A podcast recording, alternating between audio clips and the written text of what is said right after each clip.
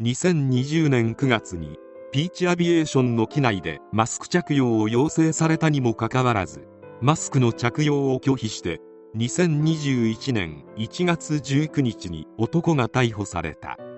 男の名は奥野淳也。マスクの着用の有無でいざこざが起きるのは全国でちらほら見かけられたがこの男がマスク関連で有名になったのはその後自ら情報発信をし果てはマスコミネット番組にまで出演し自身の哲学を述べたからであろう。奥野淳也は大阪府内に住む公務員の父の長男として生まれた。父は実家周辺の地主でかなり裕福な家庭で育った。そして京都福祉市の有名校落成高校を2005年に卒業。現役で東京大学法学部に進学した。学生時代の奥野を知る人間によるととにかく変わり者だったという。小学校の運動会で一人だけ逆走したりグラウンドの中央を突っ切ったりして場を乱していたりとやりたい放題。テストで自分よりいい点数の子がいるとその子の肩や腕を歯型が残るほど本気で噛んでいた。自分より先にテストを終えた子に対してもなぜ自分より早くできるんだ？と怒ったりもしていたという。大学の同級生に奥野の印象を尋ねてみてもとにかく理屈っぽくて浮いた存在でした。変人って感じで友達はほとんどいなかったのではないでしょうか。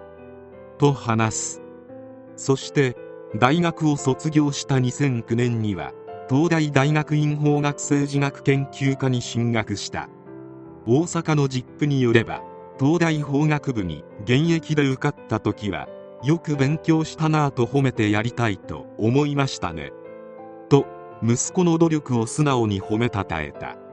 しかし大学を卒業して就職か官僚になったりするかと思っていたが大学院にまで進学するとは思っていなかったとのこと。しかし奥野は大学院を中退してしまう。論文が通らず何年もチャレンジしたが結局通ることはなかったのだ。大学院中退後はしばらくの間大阪の実家に身を寄せていたが2020年4月からは再び実家を出て明治学院大学で学生のリポートを添削する指導員特別ティーチングアシスタントチューターを職業としていた。明治学院大学での仕事は期間限定の契約職員で週2日1日あたり7時間半勤務で時給は2000円だったとのこと。そして問題の事件の日を迎える。事件当日奥野はマスクをしないまま登場。マスクについて近くの乗客と言い合いになったため女性乗務員に侮辱罪にあたる。謝罪させろと大声で詰め寄った際に腕をひねって軽傷を負わせたのだ。奥野の一連の行為は安全阻害行為にあたるとして同期は新潟空港に臨時着陸。マスク不着用で国内線旅客機が臨時着陸するのは初めてのことだった。最終的に奥野を降ろして再出発したが関西空港への到着は予定より2時間以上の遅れとなってしまった。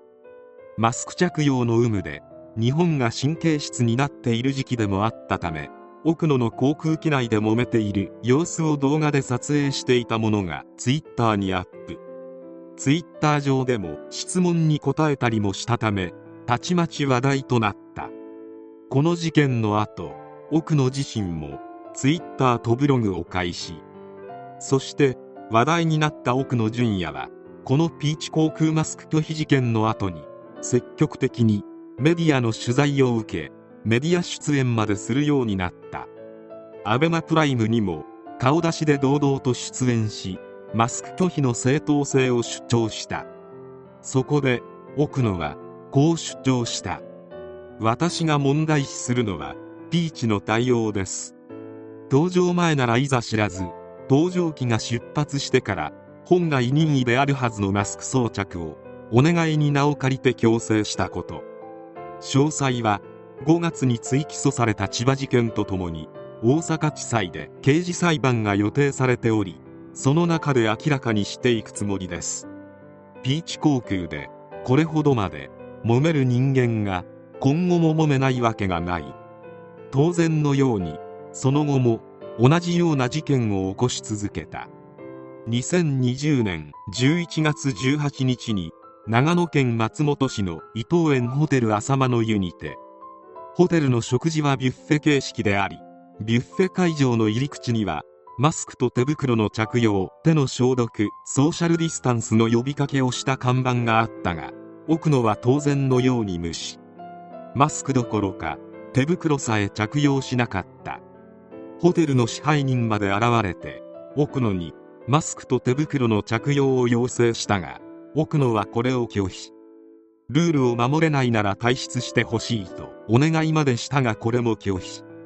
そしてなぜか奥野が逆ギレしヒートアップしたため警察が出動する事態にまでなった。警察立ち会いのもと話し合いが行われたが奥野が言うことを聞くわけもなく結局午前1時半頃まで事情聴取が続いた。そしてもはや意地なのかわからないが翌朝奥野はまたビュッフェ会場に登場。ホテル側は再びフェイスシールドかマスクの着用をお願いし従わない場合は今度は入場拒否を通告するが奥野は忠告を無視。無理やりビュッフェ会場に侵入した。ホテル側はまた警察に通報し警察が駆けつけホテルは朝食代1100円を返金することで奥野を追い出すことに成功した。警察沙汰にはなっていないが2020年夏奥野が皇居の東御苑にある三の丸肖像館の展覧会に訪れた際に入館に際してマスクの着用を求められたがこれを拒否している。この時もかなり揉めたが皇宮警察が間に入ったことで観覧は許可された。こうして旗迷惑な小競り合いを至る場所で起こしていた奥野だったがついに手を出してしまう事件が発生。2021年4月10日ある飲食店でマスクを着用していなかった奥野の入店を拒否したことでトラブルになり奥野は駆けつけた警察官を殴ってしまったのだ。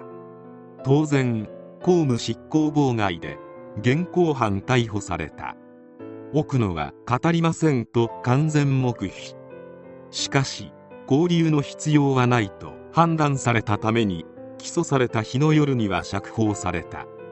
そもそもの話なぜ奥野はここまでかたくなにマスクの着用を拒否するのか。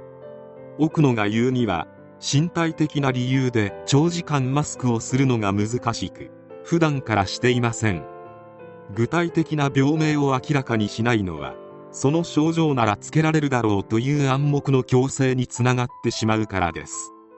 他人の病状にどうこう言うべきでなくマスクをしないという自己決定は尊重されるべきです。仮に健康上の問題がなかったとしても自分のポリシーとしてしない考え方も私はありだと思います。とのこと。またマスク着用を強制されることワクチン接種についても。逆になぜ社会はマスクを強制するのですか？ウイルス被害が課題に強調されていて現実とはかけ離れているように思います。マスクによって飛沫の飛散防止効果が一定程度はあるでしょう。しかし実際どれだけ役に立っているのかその効果をどのように評価するかは人それぞれです。ワクチン接種もそう。副反応リスクをどう考えるか接種するかしないかは個人の自由であるはずなのに今の社会はあの手この手で実質的に強制してしまっています。ウイルスそのものの脅威よりもむしろ社会の病ではないか？と思いますと語った。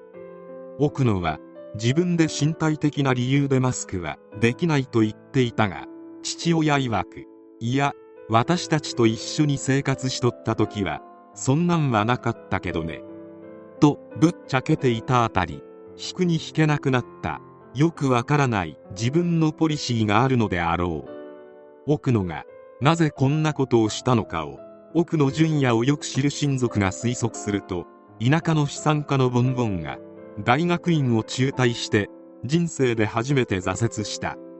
東大卒なのに理想の職業に就けなかったことへの鬱憤がマスク拒否という形で爆発したのかもしれない。また飛行機騒動の後テレビに出演してマスク拒否の持論を披露してメディアに取り上げられて調子に乗ってしまったのかもしれません。とかなり的を置いていると思われる考察を述べた。奥野はピーチ航空での事件後自らをマスパセと名乗りインフルエンサーの真似事のような発信を今でも続けている。